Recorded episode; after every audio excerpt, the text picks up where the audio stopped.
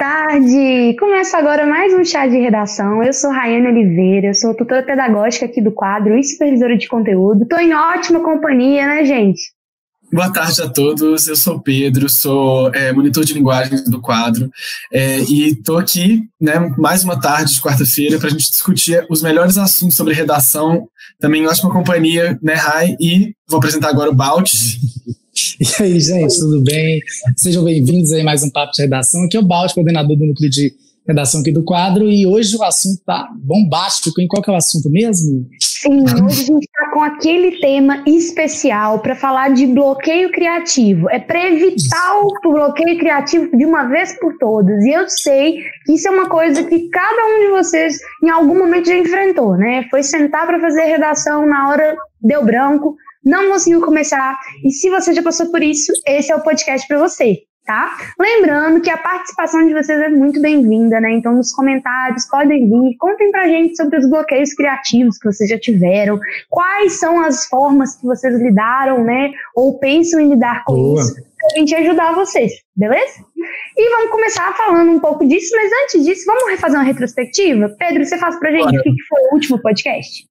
Vou fazer então. No último podcast, falamos também de um tema super importante, que são os três pilares para qualquer redação. Então, a gente falou de é, adequação ao, ao tema, adequação ao gênero, né, entendimento do tema, adequação ao gênero e domínio da norma culta, que são pilares presentes em todas as bancas para qualquer redação.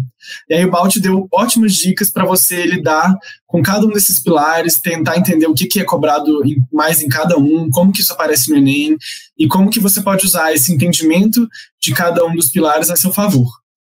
Isso, foi muito bom, porque a gente é, trabalhou realmente cada um. Eu até me alonguei demais, né? A gente não teve o Bora discutir de semana passada, porque realmente era um assunto muito amplo, né? E o pessoal foi perguntando, a gente foi falando sobre diversos vestibulares, né? E é um assunto que está sempre em voga. Ontem mesmo eu fiz uma live com o Newton, né? Ele é tutor aqui do quadro, monitor também na, na área de química, né? A gente fez uma live lá no Instagram, e aí eu tratei novamente sobre esse assunto ligado especificamente à banca do ITA, é, mas é um assunto que é muito importante, que todo vestibulando deve saber, deve conhecer. Se você vocês perderam aí, né? Foi uma aula bem divertida. Foi, eu, eu vou chamar de aula, porque foi uma aula, né, gente? E tá aí disponível aí na playlist do YouTube para vocês assistirem, tá? Porque se você ainda não está inscrito no nosso canal, essa é a hora de você se inscrever, tá? Por quê? Porque aqui no quadro a gente tem muito conteúdo. Então, se você entrar no nosso canal, tem certeza que uma das nossas playlists, ou sobre o podcast de como estudar melhor, segredos de aprovação, né? O Bruno Werneck, toda a nossa equipe, tem muita coisa legal para você. Então, não mexa também de seguir a gente no Instagram, tá? É quadro EAD. E lá a gente posta todo tipo né, de notícia. A gente sabe que tá tudo mudando aí com o adiamento de várias provas e a pesquisa da enquete do Enem. Então, se você quer se ligar, tá na hora da gente seguir, né? De você seguir a gente. E vamos começar então, gente? Estamos prontos? Bora! Vamos começar. A primeira parte do nosso podcast, como sempre, vão ser as perguntas sobre esse tema maravilhoso que é o bloqueio criativo, né? E a gente, eu quero saber um pouco sobre o que, que é o bloqueio criativo. Porque também é muito assim, né? Às vezes a pessoa não consegue nem escrever. A gente pode imaginar que mexe com qualquer estudante, né? E com a criação que ele vai fazer, que é essa produção textual. É, e aí você acha, Balt, que ela demanda inspiração criativa? Porque muita gente fala assim, ah, não tem como ter bloqueio na redação. Tem fórmula, tem uma forma da gente conseguir não passar por isso. Mas que, como é que a gente faz quando a inspiração criativa não está rolando? Tá. A redação é tida como uma disciplina muito do âmbito das humanas, das linguagens, né? Muito, né? Parece que a pessoa que está sentando ali para escrever uma redação, a partir do momento que ela senta ali para escrever, ela precisa de uma epifania, né? De algo epifânico, que vem algo dos céus e pá, e bate, inspire, né? Aquela pessoa de alguma maneira. No entanto, não pode ser assim, né? A gente sabe que é, no vestibular, geralmente a gente está muito desconfortável por diversas razões, né? É, talvez em casa a gente bata, né, realmente alguma coisa assim que deixa a gente mais confortável. Talvez esse hábito epifânico seja o hábito de estar confortável para escrever uma redação. Né? A gente sabe que fórmula não garante é, que você escreva uma redação de uma forma, né, é, adequada no, no, sentido excelente da palavra. Né? A gente já tratou disso aqui diversas vezes. Então eu acho que o bloqueio criativo ele está muito ligado com a falta da preparação. Mas antes de entrar exatamente nisso, eu quero falar um pouquinho. É, me perdi. Deus, peraí, vou voltar. Deus, me perdi totalmente, mas enfim, é a falta desse bloqueio, né? É a falta dessa preparação que permite aí o bloqueio. Qual foi a segunda pergunta, Ai, desculpa que você falou? Você falou duas perguntas, né? O que é bloqueio criativo? Ah, o que é bloqueio criativo? É essa pergunta que eu quero. Foca em mim, João, vem aqui. Vai lá, o foco é bem assim. Bom, ah, essa pergunta do que é o bloqueio criativo é aquele desespero, né, gente, que dá quando você abre a prova, assim, vê o tema e você fala, Deus, Senhor, por que, isso está acontecendo comigo? Eu não sei nada disso aqui. Qual vai ser minha argumentação? Qual vai ser meus repertórios? É, como que eu vou colocar isso aqui direitinho aqui na redação e dar aquele famoso branco, né? Que é aquele lapso mental que a gente tem e a gente não consegue sair do lugar. E isso é gerado por diversas situações, né? Ah, geralmente aí quando acontece isso ocorre isso está muito ligado à ansiedade né? aí isso mexe é claro com todo, toda a química do nosso corpo né sobe hormônio de cá desce hormônio de lá eu não sei especificamente quais são ah, as situações biológicas eh, respeito a isso mas é, é, é, sempre ligado a isso, é sempre ligado a, a, a esse lapso, esse branco, né, que, que, que popularmente é chamado, e aí entra o desespero. Quanto mais a gente fica nessa situação, mais difícil é de sair dela, né? A gente fica né, num loop, né, de, de, de, procrastinação ali no meio da prova e isso vai gerando ansiedade. Quanto mais a gente não consegue escrever sobre ela, isso vai gerando ansiedade e a gente não vai conseguir o mesmo e o tempo vai passando. E a gente sabe que tempo em redação é algo preciosíssimo. Né? Então, basicamente, essa é a questão do bloqueio criativo. E é claro, já entrego aqui que ela está muito ligada com talvez a falta de preparação para a prova, né? E, e também muito ligada com essa falsa ideia de que a redação é, é preciso é, um ato assim epifânico que vem de Deus, que vem do, né, como se fosse um algo espiritual que brota assim nas nossas entranhas e a gente tem que escrever. E já falo assim também de antemão né, que, que nem os poetas, escritores, eles precisam, eles utilizam né, de, de, de inspiração para trabalhar. A inspiração é algo conquistado, né, é um estado é, emocional de conforto para a escrita. Basicamente é isso. Então, se a gente treinar direitinho, a gente consegue evitá-lo. É, não é fácil para ninguém, né, Balt? Realmente, é, pensando aqui no contexto que a gente está vivendo atualmente, muita gente deve estar tá enfrentando pequenos ou grandes bloqueios com relação a várias coisas, porque é um, um cenário de muita ansiedade, um cenário em que a gente está ou muito super, super estimulado ou subestimulado, a gente fica meio perdidão assim. Então, acho que esse papo vale bastante para os tempos atuais também. É, eu vou dar boa tarde aqui para o Vitor, para o Eduardo e para a Júlia, que estão interagindo com a gente aqui no chat. Mandem para a gente sim, sim, sim. suas experiências com bloqueio criativo, como que isso funciona aí para vocês, se vocês já tiveram, se já superaram, como é que é. E a minha próxima pergunta, Balti, é, era justamente sobre essa questão das causas do bloqueio criativo, porque né, a gente fala a gente fala muito assim, ah, é, branco, deu branco, esqueci, tive um bloqueio, não consigo escrever, não consigo passar da segunda linha. E quais são os motivos? Além da ansiedade, assim, existe alguma causa mais objetiva ou, né, qual que é o embasamento disso? Certo.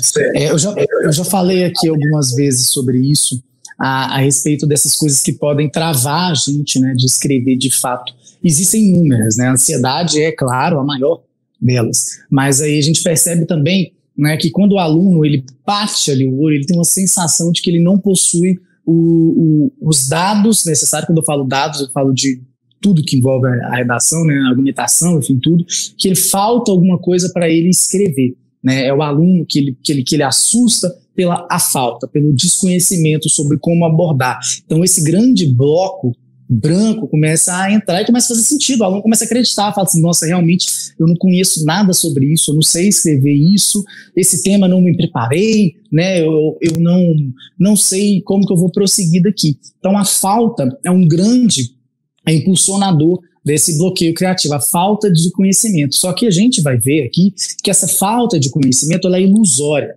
Né? Se a gente for avaliar a bagagem cultural de cada um, cada pessoa que está aqui escutando a gente, cada pessoa que a gente conhece, enfim, não só estudantes, mas todas as pessoas do mundo, elas possuem uma bagagem cultural ampla. Né? O que é preciso é a gente utilizar essa bagagem cultural, aprender a utilizar essa bagagem cultural da melhor forma. E a gente já trabalhou isso aqui também em alguns podcasts a respeito de quão amplo né, pode ser né, toda essa situação aí de, de, de bagagem cultural. Então, a primeira grande coisa que pode né, já assustar de antemão é a falta de é, conhecimento, que o aluno tem essa ilusão que ele possui. A outra é o excesso de coisas que o aluno, que vem na cabeça do aluno e acaba que trava ele, ele fica sem sair do lugar também, né? Que, ou seja, ah, será que eu vou fazer uma estratégia argumentativa aqui de causa-consequência? Eu sei a causa disso, eu sei as consequências disso, mas talvez se eu falar sobre é, a, a, fazer uma estratégia de problematização aqui, colocando as duas consequências, colocando duas problematizações a respeito desse tema, talvez isso aí também faria sentido. Ah, mas eu ouvi falar que fazer uma estratégia de contradição é bem vista no Enem e eu acho que eu consigo fazer isso. Então o aluno fica perdido nisso e depois ele fica perdido no tanto de repertório que ele tem. Então, excesso de conhecimento pode prejudicar o aluno que não está preparado para filtrar todas essas informações e acertar né, de, de rapidamente qual é a estratégia que ele está mais confortável. E aí, é claro, novamente, essa palavra é muito importante. Estar confortável é a inspiração, tá, gente? Essa inspiração aí a gente vai começar, a partir desse podcast aqui, a mudar isso, né? Você não estava inspirado, você estava mais confortável com alguma estratégia, e como você treinou todas as estratégias, já de antemão você consegue estabelecer qual é aquela que você vai conseguir fazer isso mais facilmente, justamente por estar mais confortável com toda aquela situação. Então, são esses dois grandes blocos aí, é claro, guiados, manipulados aí pela ansiedade, pela pressão, né? A pessoa lá na prova pensando no pai, na mãe, né? Aquela cobrança toda. E, e aí, é claro, esses dois grandes blocos aí são muito importantes, mas, novamente, guiados, reitero, né? Guiados aí pela grande ansiedade, que infelizmente é um mal do século, né? Cada vez mais estamos mais ansiosos. Muito legal. Eu mesmo achava que era uma coisa meio assim, meio, ai, a gente tem inspiração e tal. E quanto mais a gente conhece, né, a, o a trabalho que o Baltazar faz, né, de trabalhar as estruturas e encher a confiança do aluno em outros aspectos, a gente descobre que não é essa coisa toda. E aí eu vou trazer agora as perguntas do Eduardo, do Caio e da Cauã, do Cauane, da Cauane, desculpa. Beleza. É, mas é interessante que todos eles, eles falaram sobre a questão da temática como uma coisa que ajudava eles a ter mais bloqueio, né? No sentido que o Eduardo coloca pra gente, João, ele falou que como que eu posso superar os bloqueios mentais na hora de escrever sobre um tema que eu não tenho conhecimento? Então ele está trazendo justamente que na hora que ele reconhece que o eixo temático que a proposta apresenta não está muito bacana para ele, o bloqueio vem. E aí, Balt, como é que ele faz nesse sentido? Tá. Eduardo, calma, vamos respirar comigo. Isso é uma técnica ótima, gente. Você coloca assim o dedo no nariz, respira, solta. Vai fazendo isso dez vezes. Isso acalma a gente. Isso já é uma técnica para baixar a ansiedade também na hora da prova. O Balt também é tutor pedagógico, né? Então é importante a gente falar um pouquinho sobre isso, Eduardo, que é essa questão de não conhecer muito sobre um tema. A gente precisa desmistificar um pouquinho isso. O Enem, como é uma prova né, de problematizações sociais, né, que mostram temas realmente é, é, bem objetivos e coletivos, né, no sentido da coisa aí, é muito importante pensar que sempre você vai ter tido contato com aquele tema de algum jeito, mesmo que seja né, é, é superficialmente. Talvez você tenha trabalhado se, por exemplo, vamos supor caiu gordofobia médica na sociedade contemporânea. Mesmo que você não tenha preparado exatamente sobre esse tema, muitos temas você é, se preparou a respeito, por exemplo, do eixo temático ligado à saúde no geral. Então, sempre vai ser uma coisa que você já vai ter se preparado. Né, é, mesmo que superficialmente, novamente reitero. Então são temas que, que você já vai ter conhecimento, não vai cair, por exemplo, sobre astrofísica, sobre é, nanotecnologia, né? Não especificamente sobre esse conteúdo. E se cair algo que talvez seja desconhecido por você, os textos motivadores vão trazer aí né, alguma menção, algum conceito, alguma coisa que você vai precisar saber. É uma prova voltada para um conteúdo de ensino médio, né? A gente já viu aqui, inclusive, alguns, a gente já teve aqui algumas lives, né? Sobre o que, que você pode errar, por exemplo, né? A gente viu que é uma cobra, que é uma prova, uma cobra, eu acho. É uma prova que trabalha aí já sabendo né, o, o tipo de aluno que vai é, realizá-la. Então, fique tranquilo. Agora, como posso superar os bloqueios mentais na hora de escrever sobre um tema que não tem muito conhecimento?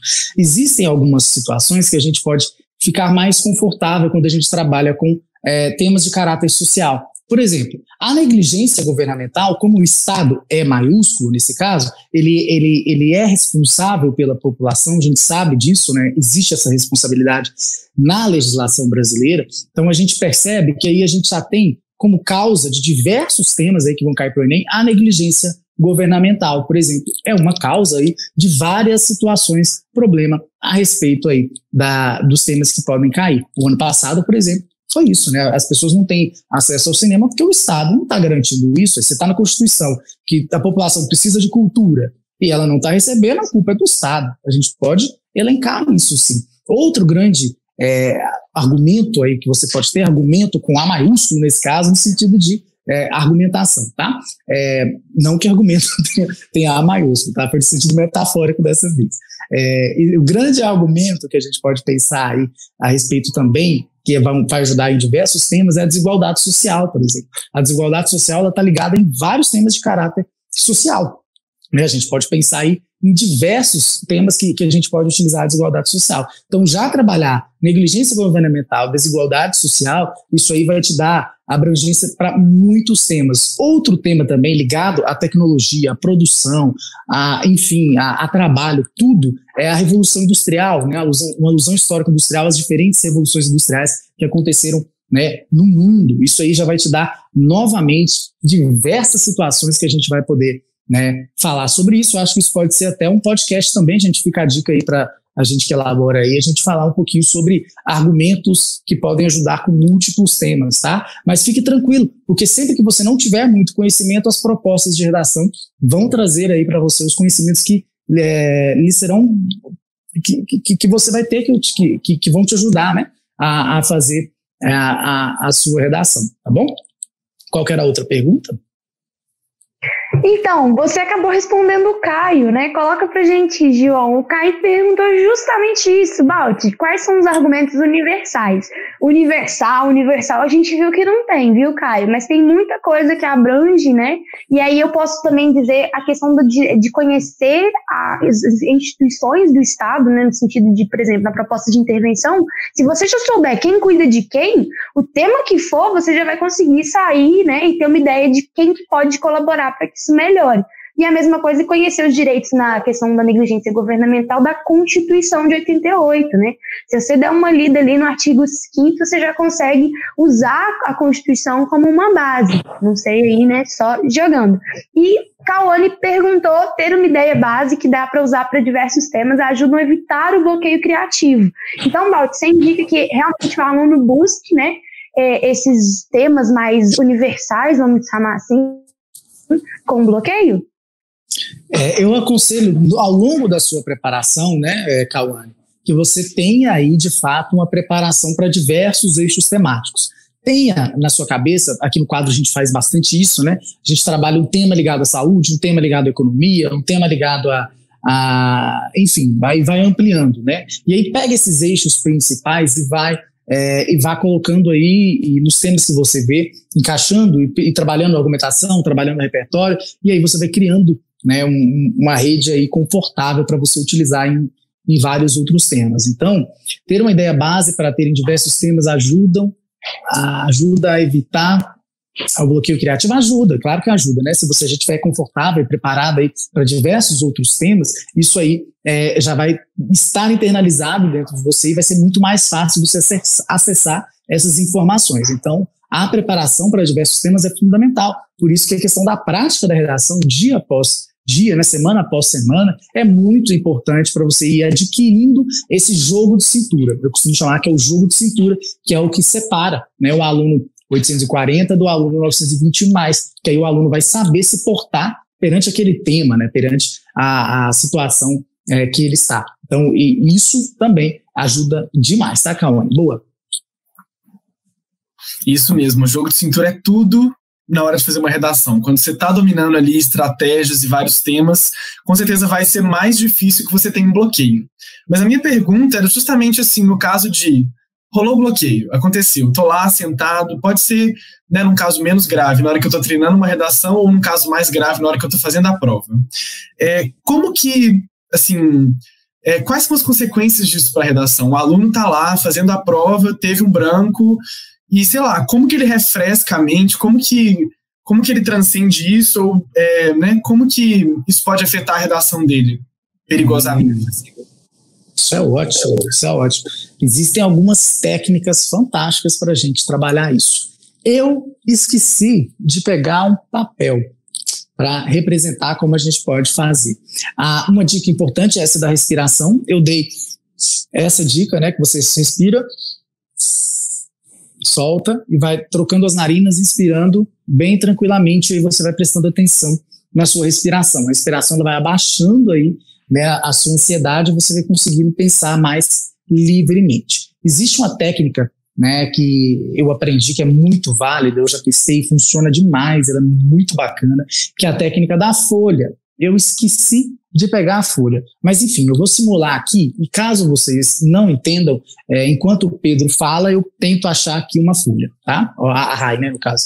E aí, a, a técnica consiste simplesmente nisso. Você tem a folha A4, que ela fica em pé, né? E aí, se você virar a folha, você ela fica assim, né? Você vai ter um espaço maior para escrever, e aí a gente consegue né, é, liberar um lado do nosso cérebro que é baseado na criação, ou seja, ele vai acessar um lado aí do seu cérebro que ah, simplesmente virando a folha. Você vai acessar um lado do seu cérebro que vai te ajudar a criar, a escrever, baseado, é claro, naquilo que você sabe. Não é que você vai baixar aí o, o, o Lucas Felp e vai tirar uma redação nota mil só por virar a folha. Não, mas aí o seu cérebro vai estar mais predisposto. Então, essa técnica da respiração e essa técnica de virar a folha para fazer um mapa mental mais é, amplo, para você ter mais caminhos aí para percorrer, isso ajuda demais, viu, gente? Então, são as duas regrinhas aí que eu já tenho para ensinar para vocês aí de antemão.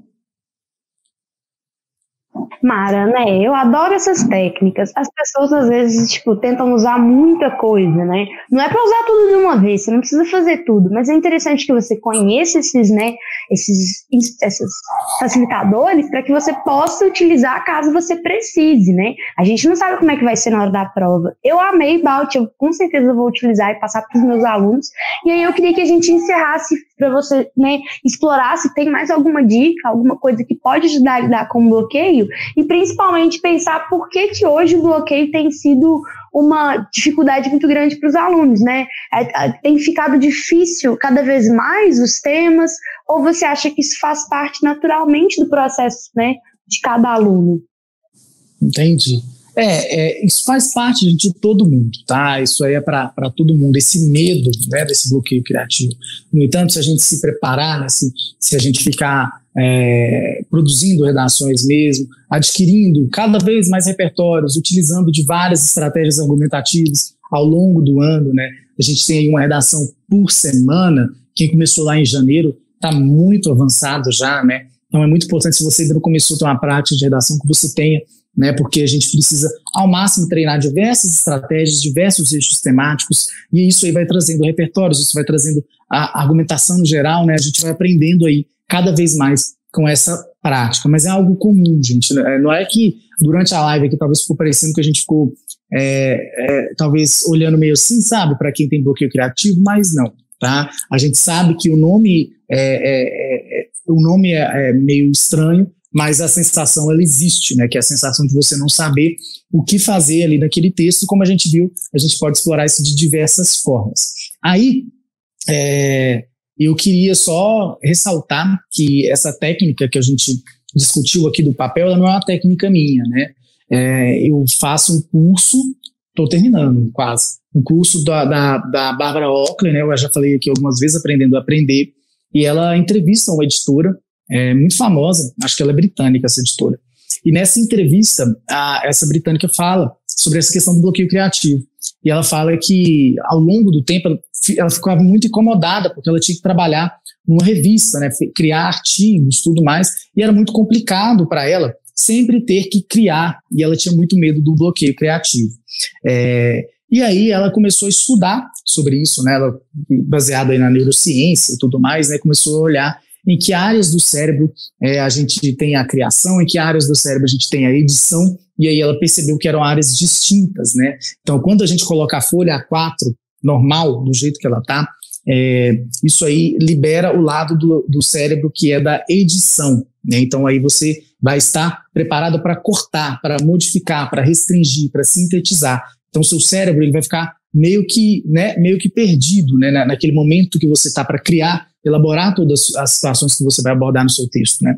Então aí esse lado da edição ele se sobressai e se você virar o lado, o seu cérebro ele entende mais o lado criativo e, consequentemente, ele vai abrangendo aí para as áreas de criação. Então, aí ele já vai modificando aí toda a química do seu corpo, vai modificando aí seus pensamentos e tudo mais. Eu não sei os termos técnicos muito não, gente, eu já não sei mal em português, imagina em inglês, né? Então, tá, o trem é tudo lá em inglês. E, e aí, você virando a folha, você já vai ter um, um um jeito muito mais tranquilo de fazer a redação, porque o seu cérebro vai entender que ali tem mais espaço para criar e, e, esse lado do seu cérebro vai ser ativado. Então, essa conversa entre a Bárbara Oakley e a e essa editora maravilhosa, é, é, tem essa entrevista aí, ela é muito fantástica, inclusive essa entrevista é baseada no livro dessa britânica, que é incrível, eu quero comprar, eu estou procurando para comprar, no Brasil é meio difícil de achar, mas eu ainda estou procurando para comprar, para trazer mais técnicas, para trazer mais embasamento ainda a respeito disso para vocês, tá? É, gente, legal demais. Amei. E aqui, agora a gente consegue encerrar esse assunto. Claro que se alguém tiver alguma dúvida aí, ficou, por favor, deixe nos comentários que a gente esclarece para vocês, tá bom? Mas indo para a segunda parte do nosso podcast, está na hora do nosso Bora Discutir, que eu sou né, fã demais, que a gente escolhe um tema, uma possível proposta é, que cairia numa redação para discutir aqui com vocês. E o tema de hoje tem a ver com o mês de junho. Para quem não sabe, o mês de junho é, ele é marcado pela luta LGBT, né? Ele é uma lembrança da visibilidade LGBTQ+, né? E a partir dessa, dessa data, né, os direitos civis têm sido construídos para lembrar da violência e hoje a gente vai falar um pouquinho disso. O tema é a criminalização da homofobia e os direitos civis LGBTQ+, e mais. É, é, muito importante que a gente pense que estão duas partes, né? Como eu sempre faço, como dividir o tema. A criminalização da homofobia é uma coisa recente no Brasil, então nós estamos falando de um fato, então com certeza temos que pensar no impacto que esse fato teve e na questão do que esse fato contribui para a luta dos direitos civis, que é a segunda parte da proposta. Né? Então, os direitos civis é importante que a gente saiba o que, que é um direito civil. Muita gente né, fala, fala e não sabe, né? Fica repetindo. E a gente, assim como a gente tem direitos civis, a gente tem deveres civis. Então é interessante que a gente entenda essa balança.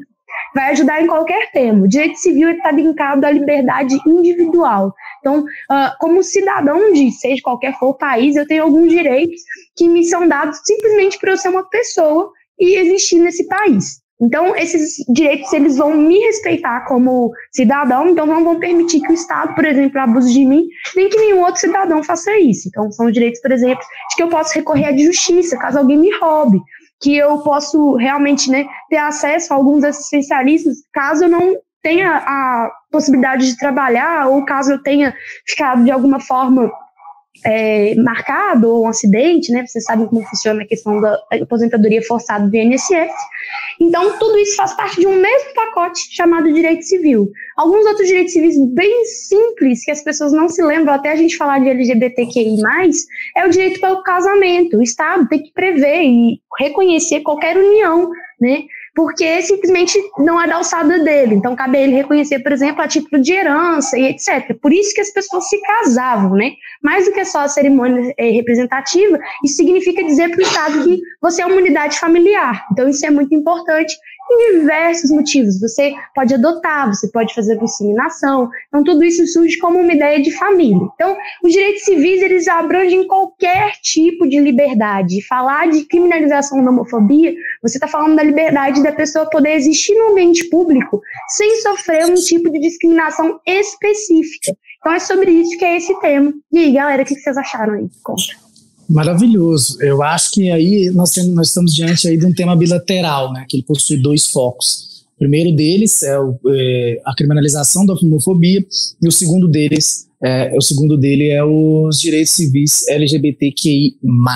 Esse é o tipo de enunciado, além de muito importante, é claro, né, é o tipo de enunciado que, é, que a gente precisaria dos textos motivadores, né, no caso se a gente tivesse uma uma prova para saber quais são os direitos civis mesmo, aonde é o foco que a banca está querendo dentro dessa sigla tão imensa, né, que é muito desconhecida por muitas pessoas, né, e, e essa sigla ainda está desatualizada, né, existe, é, a sigla ela, ela ainda é maior, de acordo, por exemplo, com é, movimentos LGBTQI+, nos Estados Unidos, a gente ainda está muito né, desatualizado a respeito não só da sigla, mas a, a diversas outras situações, né?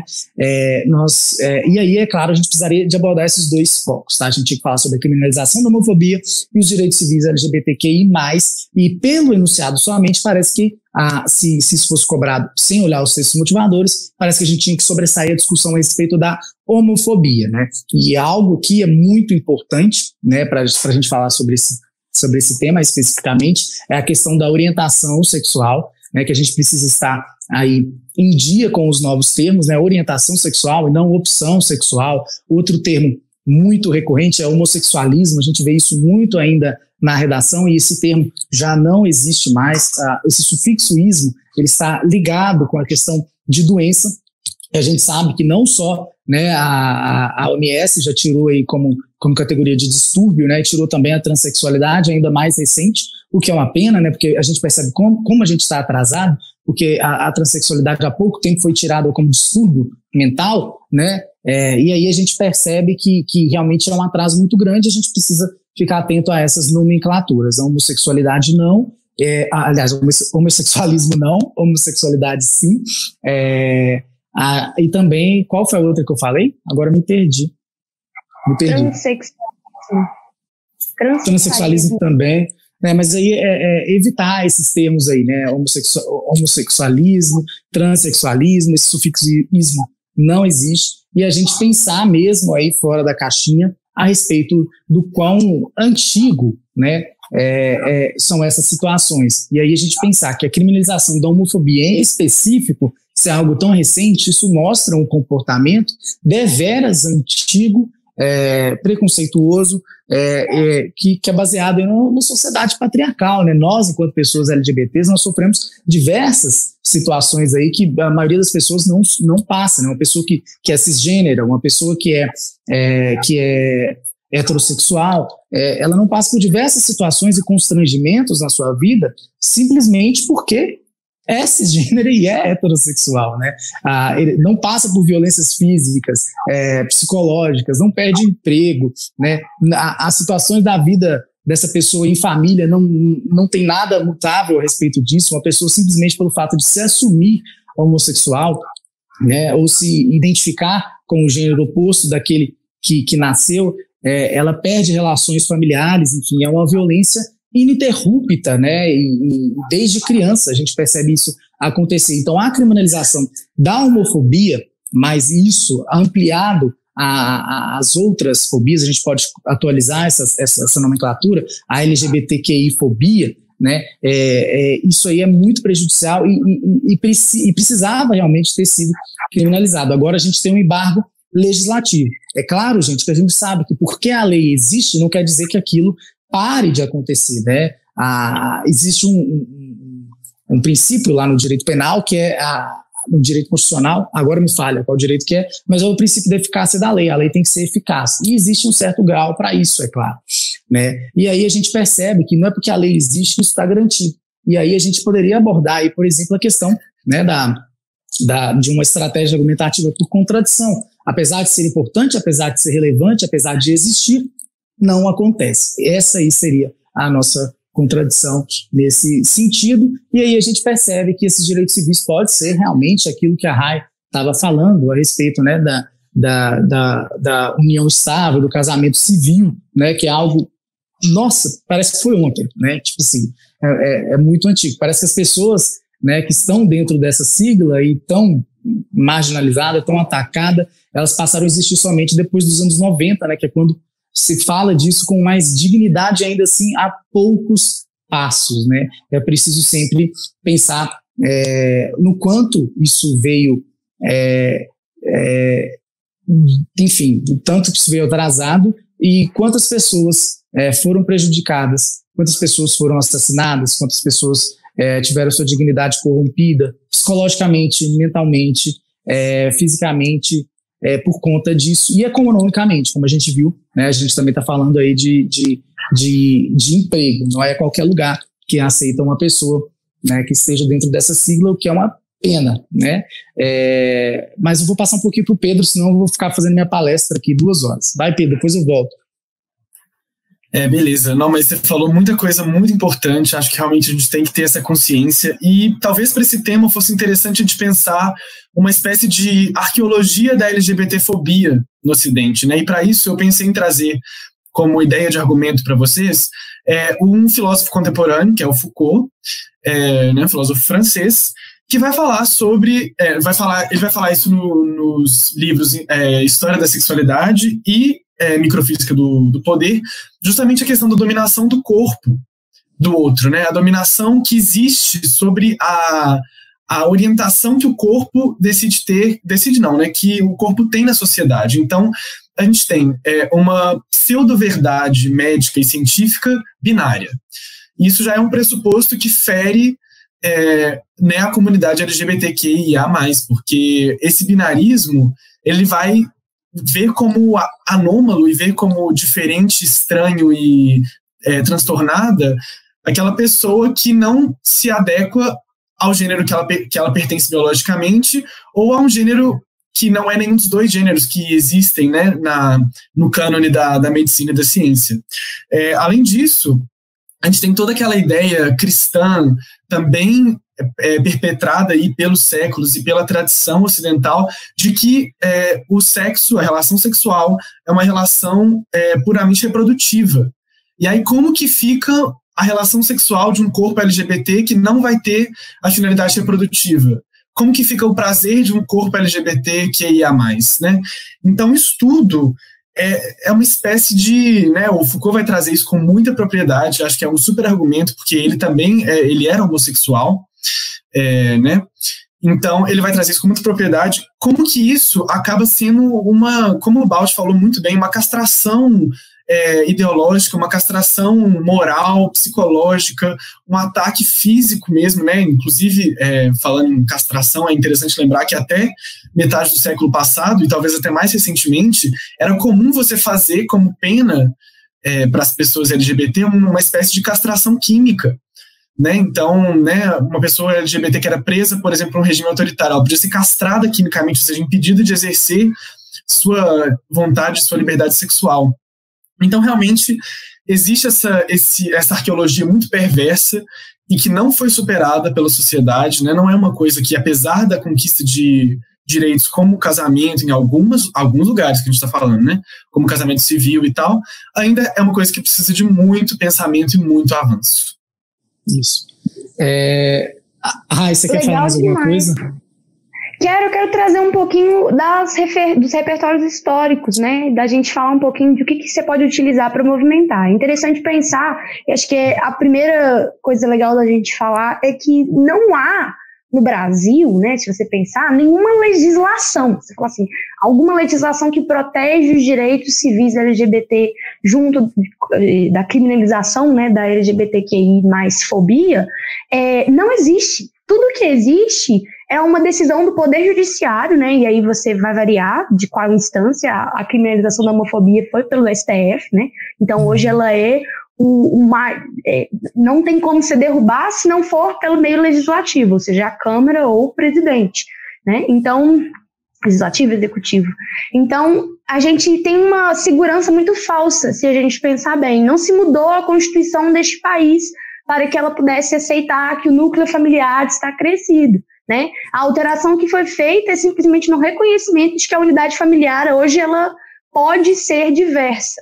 Né? Então é muito interessante que não existe legislação. Então, se você quer propor alguma coisa de proposta de intervenção, você primeiramente tem um, um, buraco, né, muito grande, uma coisa meio óbvia, que é criar realmente uma lei.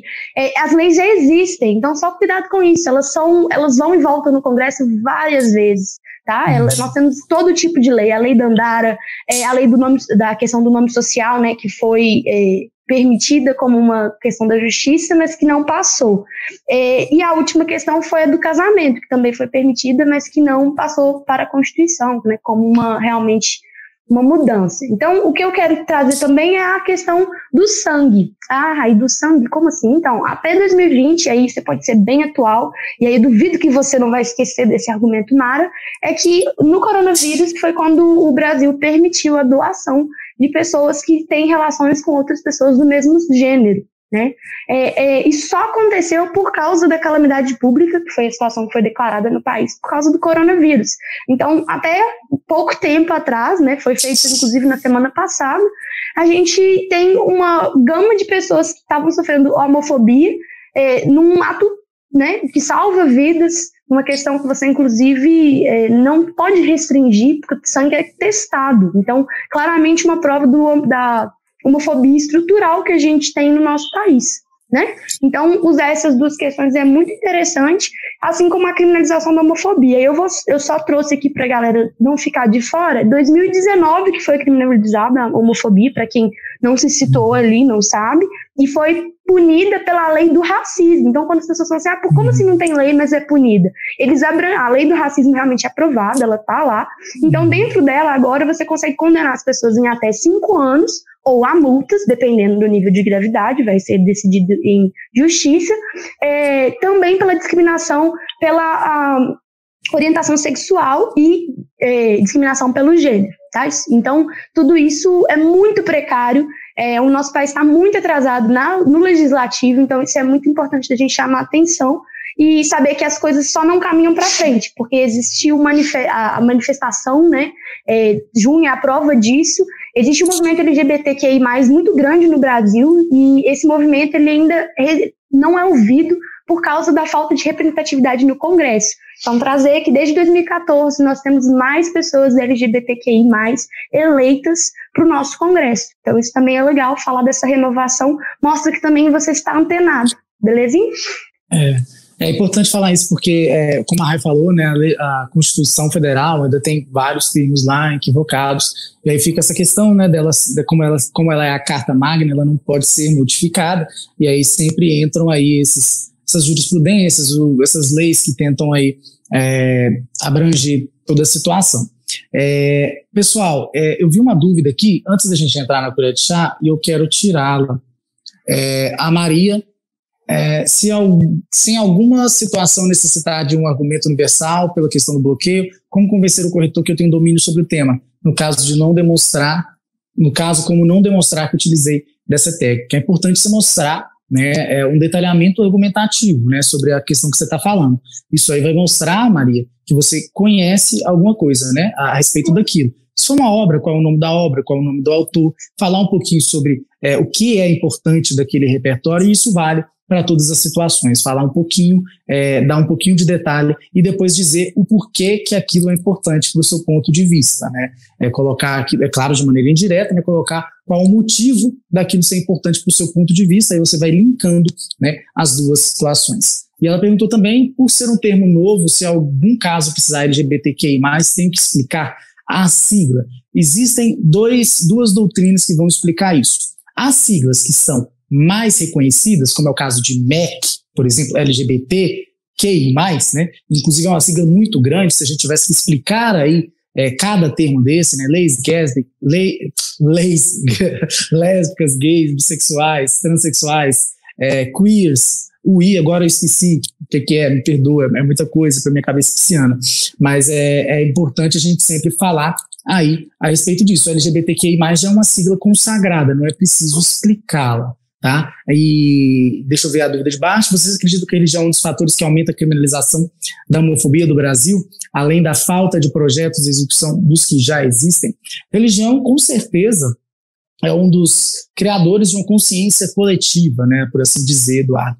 É, nós, apesar de sermos um país laico, nós temos lá uma cruz no fórum, nós temos na nossa cédula de dinheiro, Deus seja louvado, salvo engano, é isso, né? Então nós temos, apesar de sermos um país no papel laico, ou seja, desvinculado de qualquer princípio religioso, nós ainda, nós ainda mantemos, né, diversas relações aí com a, a, religião, né? E quando eu falo de religião, eu falo justamente do eixo aí é, judaico barra cristão, né? A gente tem aí é, esse pensamento que já nos circunda aí há vários séculos, né? A religião ela era instituição de muito poder. Se a gente for olhar aí, né, a gente está falando de Foucault hoje, questão do poder é, e o detrimento do saber e o poder, né? E aí a gente percebia essa grande manipulação aí por conta, historicamente, do papel da religião na nossa sociedade. Então, de fato, ela é um dos fatores que contribuem para a LGBTQI fobia e ela é também é, um repertório que a gente pode utilizar nesse sentido, Sim. tá bom? Até voltando na Brasil Colônia, se você quiser falar sobre a atuação das, dos conselhos religiosos no Brasil, isso é muito importante, porque a consciência nacional foi fundada em cima do cristianismo. Então, é, mesmo quando isso se altera, não se muda essa consciência que o Balde está falando no geral. Então, muito bacana você trazer religião. É só tomar cuidado para você não generalizar isso como se eles são os únicos responsáveis pela homofobia, né? Você centralizar a violência que a igreja faz contra a, LG, a pessoa LGBTQI+, a I é intersexual, tá? É, que eu ia responder, mas não quis te incomodar. E aí, é, isso realmente tem um, um peso, né? É, então, é, a gente acabou as perguntas, mas eu queria então aproveitar, né? Podemos já chamar o Pedro se vocês quiserem, mas a última questão que eu trouxe aqui para a gente separar é sobre só um pouquinho. Na questão da da nossa constituição como seres humanos, né? É, é, muito interessante que toda vez que vocês busquem é, justificar por que, que você não pode discriminar uma pessoa, você busca como a nossa questão dos direitos humanos mesmo. E é um apelo que a gente faz, porque hoje você não pode ir contra os direitos humanos numa redação, tá? Você pode, mas você você não pode, mas você não será punido se você for. É isso. Você não pode, porque a gente sabe, né? Vamos ter a coerência. Como é que você impressiona um corretor indo completamente ao contrário, né, de todos aqueles especialistas naquela área? Então, é exatamente aí que mora o perigo. Deixa eu só exemplificar que... isso um pouquinho. Claro. que às vezes pode ter ficado confuso. Hoje não se zera mais a redação por conta de, de a, a, você ir contra os direitos humanos. Se você faz isso na sua proposta de intervenção, você tem a proposta de intervenção zerada, menos 200 pontos. E é muito difícil você ir contra os direitos humanos, principalmente num, num tema como esse, porque você estaria fugindo, né, pelo menos parcialmente do tema, então você estaria aí, é claro, é, trazendo aí uma contradição muito grave. Você perderia também na competência 3. Então não zera, mas seu texto vai ficar com a nota bem baixa. E além do texto de redação também, eu acho que ir contra os direitos humanos é não ser um ser humano. Então se todos nós somos seres humanos e nós temos essa plena consciência de existência, eu pelo menos acho que sou um, eu estou de acordo com tudo que os direitos humanos dizem. Sim. Então, nesse sentido, gente, o apelo que a gente faz é que vocês elenquem o porquê de ser um tema relevante, tá? Nesse mês, por que a gente está trazendo isso para vocês. E aí eu trouxe que em 2019, uma, uma pessoa da, morria por homofobia a cada 23 horas. Então, se você for comparar isso, né, a gente está falando de uma violência sistemática, como você fala de qualquer outra violência. Então, é, não podemos deixar de falar sobre esse tema, e esse tema é interessante até para que a gente possa adentrar em outros temas, né? Igual o Valde falou, às vezes você acha que saber, não vai cair exatamente isso, beleza, mas você saber sobre a discriminação, a homofobia, como isso funciona, os direitos civis como um todo, você tem consciência que você pode puxar em qualquer assunto a negligência do governo quanto a essas pessoas, do mesmo jeito que muita gente, né, é, consegue fazer aí também quando vai falar da questão da inclusão, quando vai falar da questão da terceira idade. Então, nenhum tema que vocês aprendem é à toa e vamos lembrar a relevância disso para a vida, né, gente? Como sempre. Uhum. Muito é. bom. E aí, Pedro? Vamos voltar para fazer a colher de chá de para? Bora, bora. Acho que só queria é, né, falar realmente que essa discussão é muito importante, é, que nesse mês, especialmente, vocês que, que tiverem interesse, busquem se informar mais sobre as temáticas LGBTQIA+, o A é de assexual, ou também aparece como aliados às vezes. É, e queria reforçar a recomendação que eu fiz semana passada, do Morangos Mofados, que é um livro maravilhoso do Caio Fernando Abril, já roubando um pouquinho só, fazendo uma pré-colher de chá, é, porque realmente é um autor é, fenomenal de uma época em que isso era ainda mais problemático no Brasil, né, nos anos 70, é, né, na época que estava no auge daquelas coisas, né, daquela questão da AIDS e o estigma sobre a população LGBT cresceu ainda mais. É, mas vou deixar para o Balt. Ah, também queria indicar, talvez ele já fosse indicar, mas queria indicar é, a, que vocês procurem saber e ver coisas da Laerte, que não é propriamente literatura, mas é uma, uma chargista, é, quadrinista fenomenal, que é uma mulher trans, que faz, assim, cada reflexão de cara babando com as, com as tirinhas, com as charges, então é, é fenomenal. Uma outra recomendaçãozinha aí. Passo para você. Produto regional de Minas, amamos. É produto regional, a gente fica assim, amo. Apoia. Vejam mesmo. Sim. E pode cair nas provas de vocês, tá? Inclusive, eu já trombei com é questões de vestibular com o Charles, então fique informado. É, beleza. Gente, é, colher de chá, então posso falar, né? Vamos lá. O Eduardo é. pediu, pode colocar, o Eduardo pediu já recomendações do tema que abordamos, hein, Balde? Então ele tá te dando aí uma, mais de uma colherzinha de chá que você tem que dar. Ai, ai. Ó, existem várias situações que a gente pode falar a respeito disso e várias documentações, né? É, eu quero trazer uma ilusão histórica que é a, a, Revolução de Stonewall, que aconteceu nos Estados Unidos, num bar lá em Nova York, é, que foi um, um, basta, um chega, um já era contra a violência policial na década de 60, salvo engano, é, que o, as pessoas LGBTQI+, apesar de não estarem, né, não, não terem essa sigla na época, elas né, se juntaram e fizeram manifestações e, e, agredi, e agrediram, não, né, eles não agrediram, eles, eles rebateram as agressões dos policiais e fez um basta ali e foi uma quebradeira geral, muito colorida, maravilhosa, o povo foi para a rua depois e manteve, esse marco é para todos nós. O que aconteceu naquele bar em Nova York modificou né, o que eu, menino lá de Patos de Minas, é, é, é, vivia minha vida depois. Enfim, é um, é um, é, foi um, algo muito grande. É claro que foi apenas uma das revoluções, uma das mais conhecidas, mas isso acontece né, é, em vários lugares do mundo. Quero indicar também a série Pose, que está na Netflix. Quero indicar a, uma série documental maravilhosa que fala sobre transexualidade e representatividade no cinema, na televisão, que chama Revelação, está na Netflix também. Muito interessante.